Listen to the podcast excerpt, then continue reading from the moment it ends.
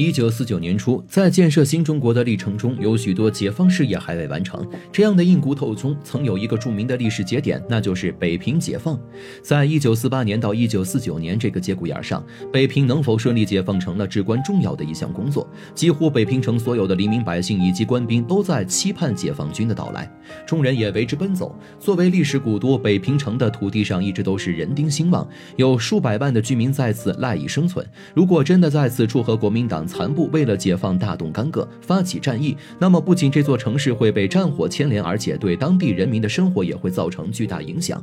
当时北平城内的守备军是以傅作义为首的国民党部队，为了和平解放北平，中共中央开始着手对傅作义展开心理拉锯战。在这场没有硝烟的战争里，傅作义和他的女儿傅冬菊成了至关重要的人物。究竟我党是如何不费一枪一弹顺利解放北平的？而傅作义和傅冬菊在其中又起了什么作用呢？首先，我们不得不提的是这位抗日名将的女儿傅冬菊。一九二四年十二月，傅冬菊出生在山西太原。当时，傅作义作为阎锡山麾下禁军部队的一名团长，正随着他四处征战。待到傅冬菊升入初中二年级的时候，日军的铁蹄已经踏入了中华大地，兵临山西城。此时，已经升任为国民党三十五军军长的傅作义，一边奋战在抗日烽火的前线，一边安排家中的夫人带着一家老小从山西荣和县前往西安。随后，又在一九三九年辗转到重庆。傅作义在抗日战争中可谓是居功至伟，屡建奇功。一九三六年一场争夺战中，傅作义率部从日伪军的手中成功夺回了百灵庙，威震全国。而后在一九四零年再立大功，收复五原。为此，毛主席还曾写信致电傅作义，在信中称他为北方领袖，是足以捍卫边疆的好将领。同时，还派傅作义的同乡共产党员南汉宸以及彭雪枫、程子华等人联络傅作义，商讨抗日大计。在抗日时期，傅作义。同中共中央来往较为密切，而且他十分欣赏八路军的管理方式和作战风格，一度在自己部队进行改革。为此，他的部队还被国民党人起了名字，叫七路半。毛主席当时评价傅作义，称他为国民党将领中最有爱国思想的人。而他的女儿傅冬菊，这个时候在周恩来总理的引导下，革命思想已经超越了自己的父亲，从爱国人士开始向共产主义人士转变。在傅冬菊跟随母亲从西安转移到重庆以后，便一直在重庆的南开中学读书。这所学校是从天津迁过来的，学校内基本都是国民党高层领导的子女，因此也被称为国民党贵族中学。不过，在这所学校中呢，却有一批爱国抗日的新兴学子，他们自发组织了一个名叫“号角社”的读书会，不仅发扬爱国主义思想，同时还积极讨论如何抵御外敌抗日救国。读书会也常常会传阅一些马克思主义思想、共产主义等书刊。傅东吉当时生怕自己被时代洪流抛下，追赶不上同学的脚步，于是便积极加入了号角社。为了更好地传扬革命思想，号角社联系了不少革命志士到读书会演讲。而出身南开、时任国防部政治部副部长的周恩来总理，便成为了受邀的演讲者之一。他的到来引起了学校学生的极大反响，毕竟学子们对这位学长都有着深深的尊敬。周总理高超的演讲艺术和民族统一战线的思想也感染着在座的每一位学生。与其他同学一样，傅东菊因为崇拜周总理，常常借着拜访的名义和其他同学一起去新华日报社和曾家岩。而周总理面对这帮热情的孩子们也颇有耐心，不仅会抽出时间与他们谈天说地、讲革命故事，还会亲切地留这些同学吃饭。在周总理耐心细心的引导下，这帮同学渐渐开始理解了真正的爱国主义。不久后，便在号角社成立了一个专门学习共产主义思想的学习小组，而积极参与的傅东菊也是其中一员。后来，傅作义回到重庆，在感慨女儿长大懂事、成长为有志青年之余，却也发现了女儿在左。亲问题，为了不让这种火苗继续滋长，傅作义开始动员女儿去美国留学。然而耿直的傅东菊却拒绝了傅作义的提议，并称在重庆见到美国大兵就浑身难受，而且他说国家需要我，父亲也需要我。听了女儿这番话，傅作义眼看劝不动他，也就作罢了。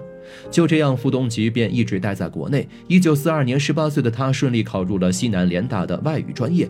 抗日战争胜利后，因为国民党调转枪口发起内战，所以傅作义自然从抗日名将开始转变为了反共先锋。作为蒋介石手下的剿共鹰犬，傅作义在日本宣布投降的第二天，就兵分三路占领了绥远、察哈尔、热河三个地区。此时的傅作义可谓是嚣张至极，甚至在报纸上发布了一篇批判毛主席的文章，在文中称其祸国殃民。这番操作让蒋介石分外的欣慰，不但给傅作义升了官。成了华北剿总司令，还将四省二军的大权都交给了他，甚至派了自己的专机追云给傅作义使用。看着父亲平步青云，一时无两，身为儿女的傅东菊呢，却很不是滋味他得知父亲积极剿共后，便快马加鞭地赶到张家口，和傅作义大吵一架。二人争辩了一夜，他给父亲说了很多道理。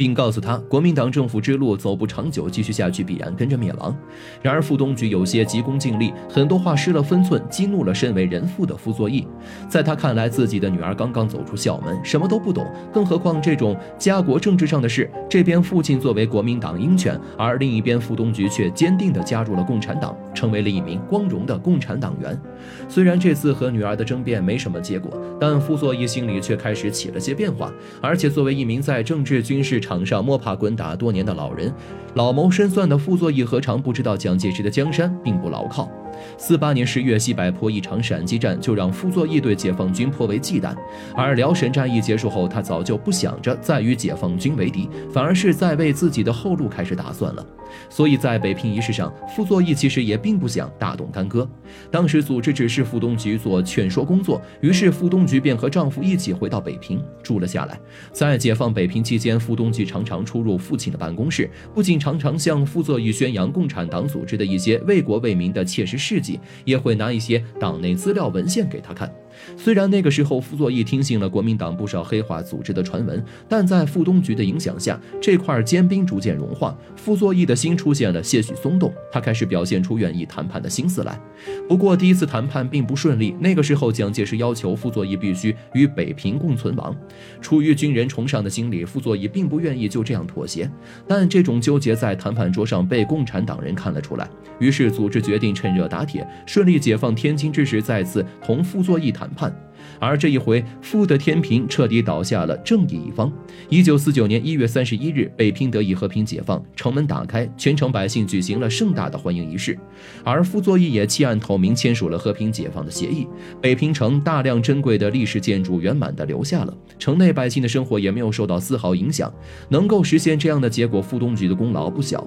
新中国成立后，傅作义作为抗日屡立战功、和平解放北平的将领，被国家任命为水利部部长，继续在岗位上做着贡献。但好景不长，十年革命的浪潮下，很多及时重回正途的干部官员纷纷被扣上了反革命、叛徒等帽子。而傅东菊因为出身原因，也没能够逃过批斗，除了被列入乱党一级外，还要经常被拉到学堂进行公开审判。但是他在解放战争期间所做的贡献是有目共睹的，所以在遭到区别对待的同时，很多人其实并不愿意看到他被批斗游街。所以这场闹剧结束后不久，傅东菊就得到了组织为他平反。平反后的傅东菊。重新回到人民日报，从事他记者的老岗位，随后又辗转文艺部、新华社等部门。他兢兢业业、无私奉献的精神，无论是学生时代还是青年时代，一直都得到了良好的保持。而这份坚持一直跟随他到晚年时期。一九五五年，傅东菊退休了，虽然拿着国家给的退休金，享受着高级干部的待遇，但他一直还是过着勤俭节约的生活。